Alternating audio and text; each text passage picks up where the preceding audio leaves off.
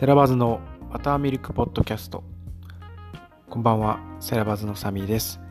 このポッドキャストは店舗を持たないサンドイッチ屋のセラバズがお送りする仮想カウンター越しの雑談ポッドキャストです。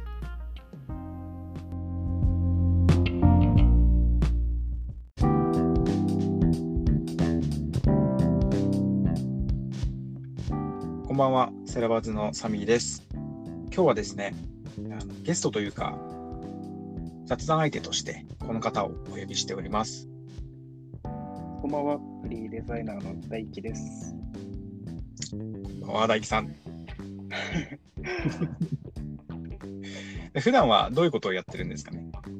普段は、えっと、アプリのデザインをやってますね。フリーでアプリのデザインと、で実はそのセラバズのロゴとかも大樹さんにお願いして作ってもらってます。そうね。はい、で、ゲストじゃなくて雑談相手っていうのは、あの、今後ね、まあ先週もちょっとラジオの中で、あ、ポッドキャストの中で言ったんですけど、一人で喋ってるのはなかなかに奇妙だっていう話をしたと思いますが、あのできるだけね、あの、大輝さんが都合のいい時は、二人でこう掛け合いをしながら、ポッドキャストをやっていけたらなというふうに思っていて読んでます。でですね、僕の方から簡単に紹介をすると、大輝さんって読むのもちょっと変な感じがするんですけど、もう、かれこれ10年ぐらいの付き合いで、大学1年生ぐらいの時だよね。うんうん多分、初めて会ったのが大学1年、始まってすぐぐらいかもしれん。かな。どうだろう。うん。そうだね。て、もう前、前期ぐらいのタイミングで、まあ大学は別に、別々で、同じ大学ってわけじゃないんだけど、でやって、で、まあ、そこからの中なんで、もう本当に約10年ぐらいは、あの付き合いがある友達です。で、もともとは、あの、もう僕の友達の中でもかなりトップレベル、のフットワークの軽さを持ってたんですよ。それがなんか最近ね、ちょっとだんだんと、まあ東京に行ってからかな、東京に仕事で行くようになってから、なんかどんどん重たくなってきて、多分今4位ぐらいなんですけど、そうですね。で飛行機で福岡に飲みに行くのはできなくなりましたね。そうね、2年ぐらい前だったよね、あれね。ちょっと福岡に飲みに行こうよっていうのでね。いなんかほんと1週間もし前、そんな、なんだろう、直前ぐらいな感じで話をして、さっともう福岡行ったりとか、まあそれこそ去年とかは、あの、大阪のね、サンドイッチ屋さんにサンドイッチ食べに行きたいからって、多分2、3日前とかに言って、あ、いいよっつって、土平日にね、あの一緒に大阪まで行ってサンドイッチ食べに行ったりとか、日付も聞かずに OK してくるイメージだったんですよ。二つ返事、とりあえず OK ですね。本当にあいつ OK で、本当に OK だったのが、だんだん OK が出なくなってきて、大人になっ 大人になっちゃったんだよね、多分俺らってね俺はまだいけるけどね。まあそんな感じで、はい。大樹さんともちょっと何回、まあ一回、この一回きりではなくて、これからも何回か、あの、ポッドキャストで一緒にやっていけたらなというふうに思っています。ということで、早速、1曲目に行きたいと思います。今日はですね、先週はちょっと雰囲気が変わりまして、この曲を用意しました。えー聞いてください。手島葵で手を取り合って。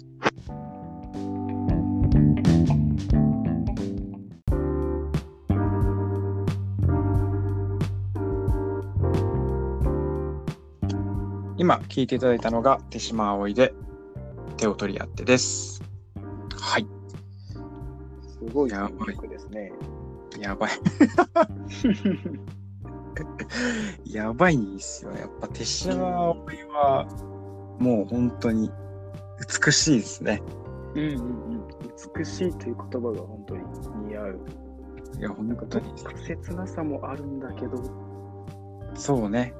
本当にそう。なこの曲自体はそのクイーンのね、あのうんうんカバー曲なんだけど、やっぱり手島葵が歌うとまたその切なさがより際立って、うんうんうん誰なんて感じなんですけど、こんな。って方に。本当に美しいです。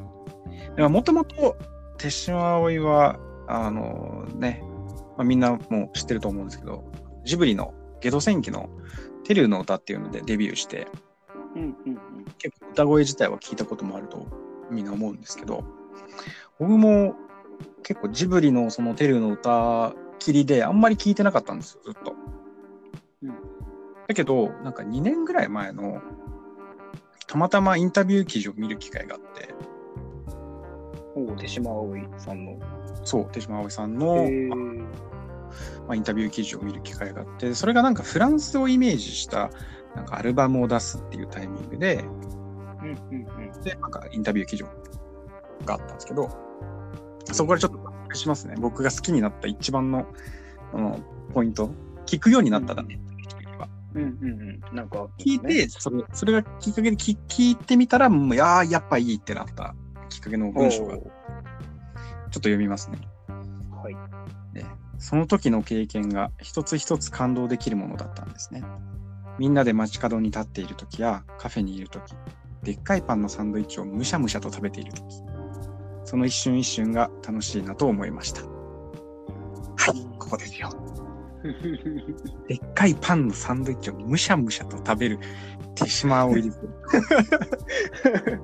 むしゃむしゃ食べなさそうですけどね。むしゃむしゃ食べなさそう。でね、これでね、むしゃむしゃまさに食べなさそうじゃん。なんかいわゆる繊細な感じがするというか、うんうん調べてみたらね、手島葵さん174センチあるの。めちゃめちゃでかい。うん。でかい。それはむしゃむしゃ食うかもしれない。むしゃむしゃ食うかもしれんけど、これでね、食らってね、あの、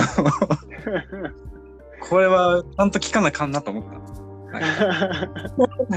テルテルの歌だけじゃなくて、ちゃんと手島葵をちょっと掘り下げて聞かなあかんなって思ったきっかけのインタビュー記事なの。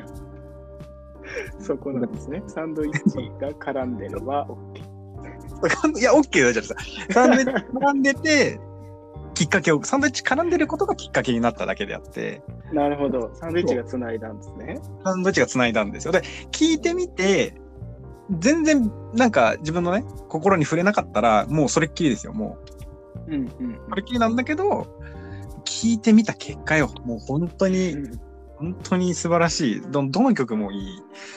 うん。ねうんで、結構、やっぱ、手島葵といえばって感じなんですけど、カバー曲をたくさん出してて、うんうんオリジナル曲ももちろんいいんですけど、まあ、カバーの曲とかもすごいやばいってハマっちゃったんですよね。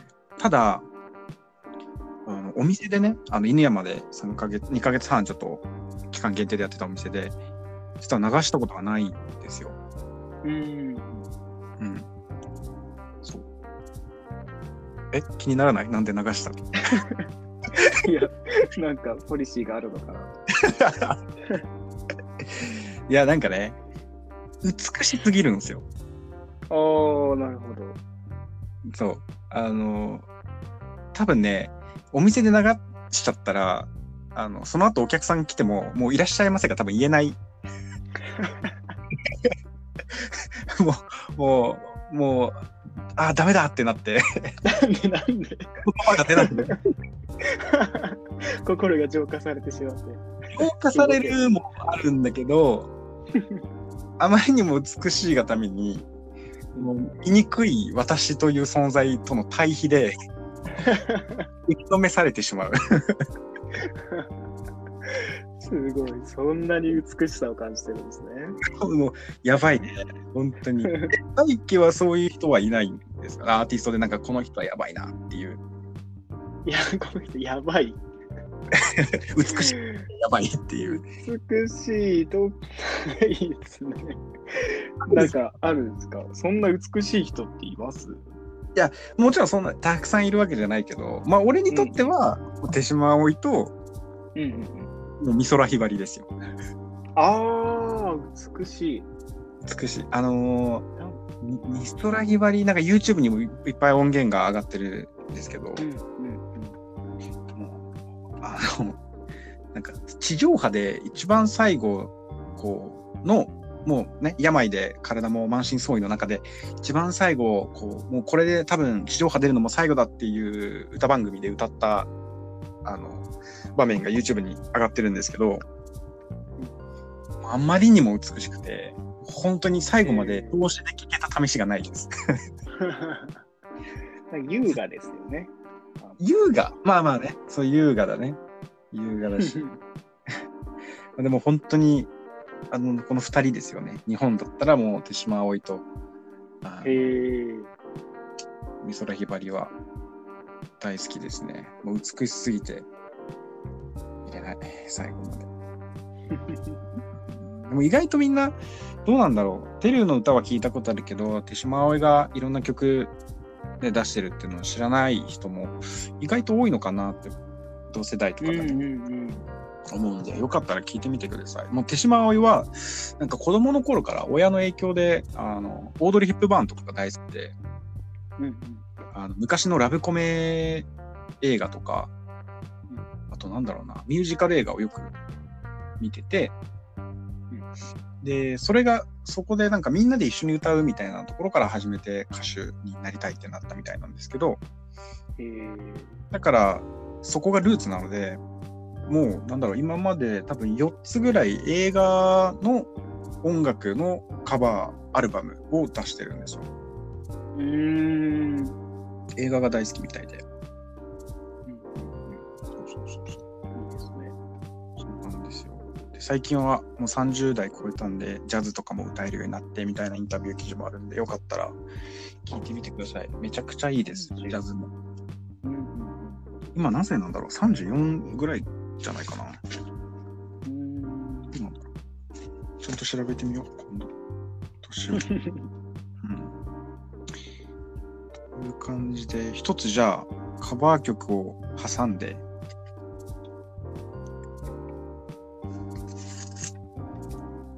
あれだな、サンドイッチ小話、今週のサンドイッチ小話に行きたいなというふうに思ってます。なんか言っときたいことありますか大地さん？言っときたいこと？言っときたいこと。言っときたいこと。まあとりあえず曲流しちゃおうか。じゃあ、えーっと、今週の2曲目ですね。えーっと、手島葵で、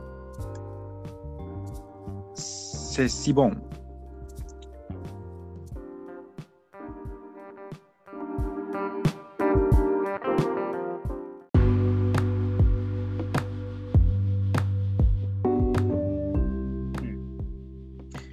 はい、今聴いていただいたのが手島葵でセシボンです。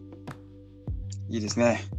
いいですね。これはまたちょっと変わった雰囲気で、可愛い曲ですね。これも、あの、これもカバー曲で、映画のサントラからのカバー曲なんですけど、うんこのアルバムはもう全部いいですね。なんか、平井堅とあのデュエットで出してる曲もあるので、よかったら全部聴いてみてください。ということで、ここからは、サンドイッチ小話ということで、まあ毎週お僕がサンドイッチという名前がついてるものを取り上げて、それを雑談のにしようかなというふうに思っています。小話しちゃうんですね。小話いっちゃいますよ。今回取り上げるサンドイッチ小話はこちらです。とライフハッカーの記事なんですけど、はい。まあ、記事のタイトルが他人事ではない育児と介護のダブルケアにどう対処する？ほうほうほはい。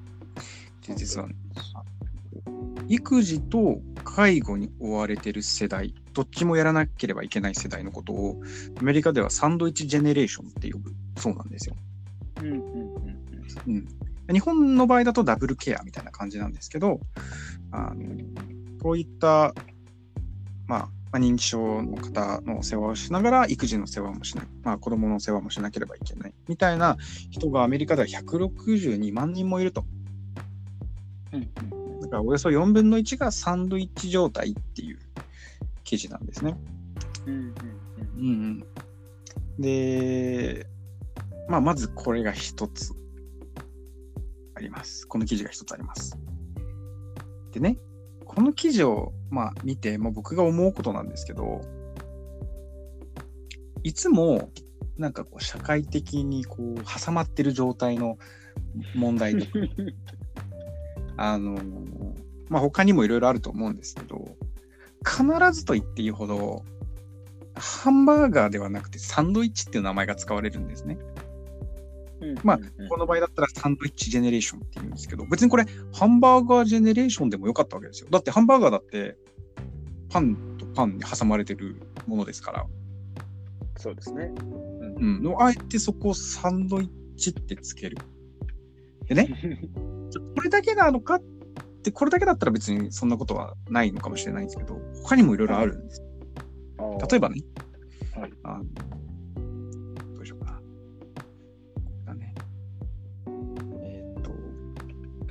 もし、あダイヤモンドオンラインの記事なんですけど、はい。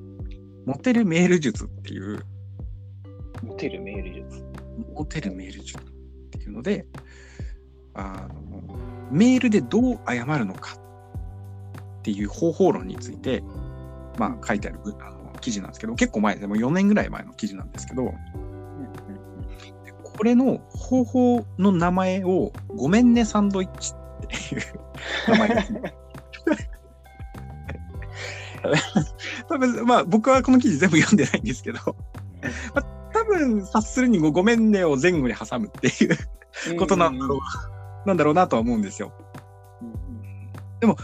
さっきは結構お堅い内容。で、今回結構柔らかい、こう、まあ、モテるためのメール術でも、サンドイッチっていう言葉が使われているっていうことがわかりますね。まず。うんうん次、ごめんね、ハンバーガーでもよかったわけですよ。だって言っちゃえば。かわいい。ごめんね、ハンバーガー。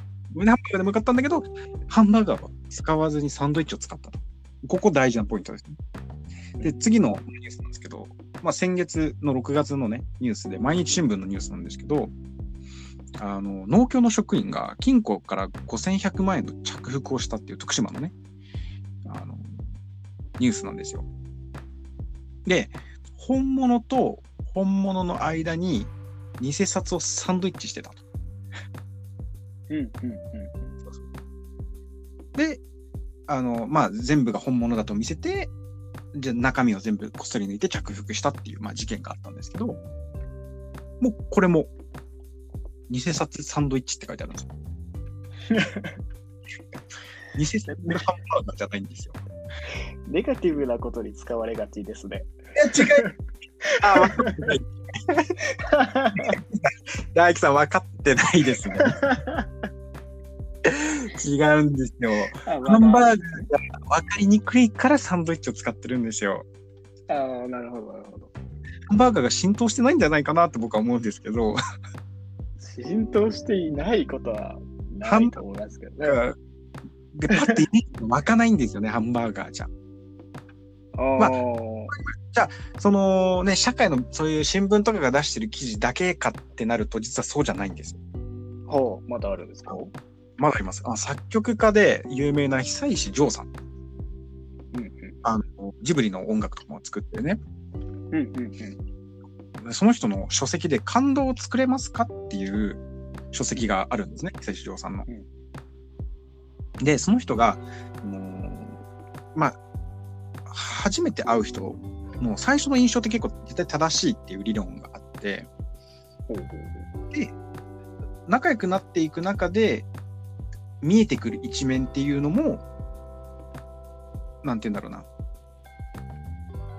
評価して、あ、これがきっとその人の中身なんだろうなと思ったとしても、最終的にはやっぱり第一印象で見たものが結構その人の本質だったりするっていう理論があるんですよ。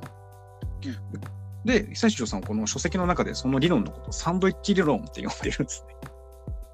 うほうだから結局、その中身の具はサンドイッチのね、トマトでもチーズでもそれだけで単品で食べれるもんなんですよ。だから中身だけを見てもサンドイッチの本質は見えてこないと。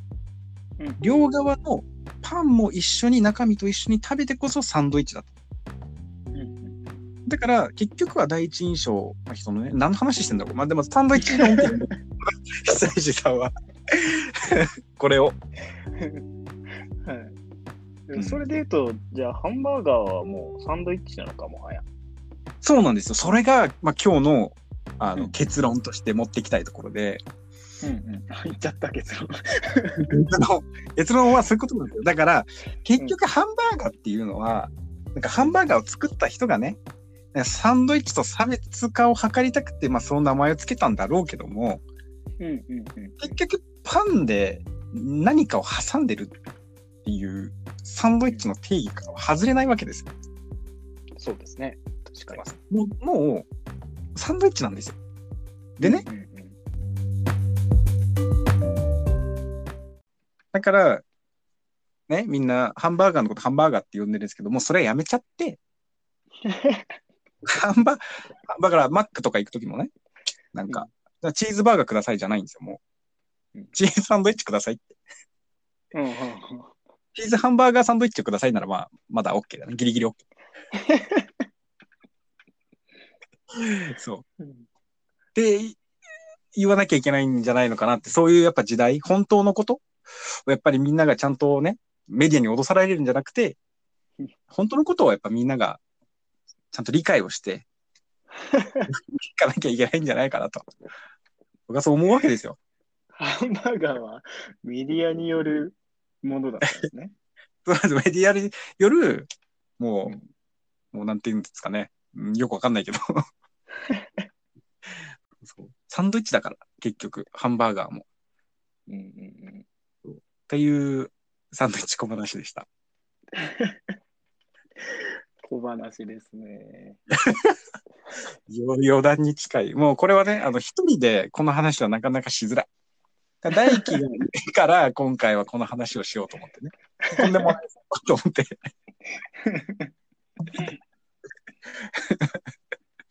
そう。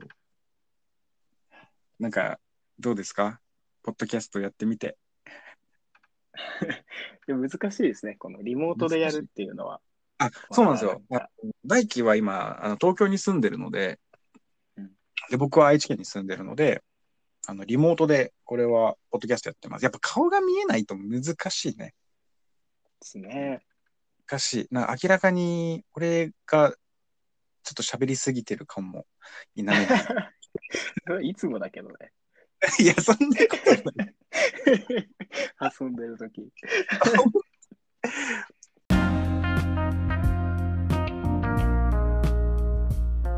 だいぶ長くなってしまいましたが、今週のポッドキャストはこんな感じで終わりにしようかなというふうに思っています。はい。はい。今回はですね、ゲストというにはちょっと違うんですけど、あの雑談相手ということで、フリーデザイナーの田上大輝くんをお招きしました。また、何回か、まあ、ゲストが来る回はちょっと難しいんですけど、そういう、まあ、一人でやる回とかと、こう、交互かな、やれたらいいなというふうに思いますので、またよろしくお願いします。よろしくお願いします。では、今週もありがとうございました。それではあ、りがとうございました。また来週。バイバイバイ。バーイ。バイバイ。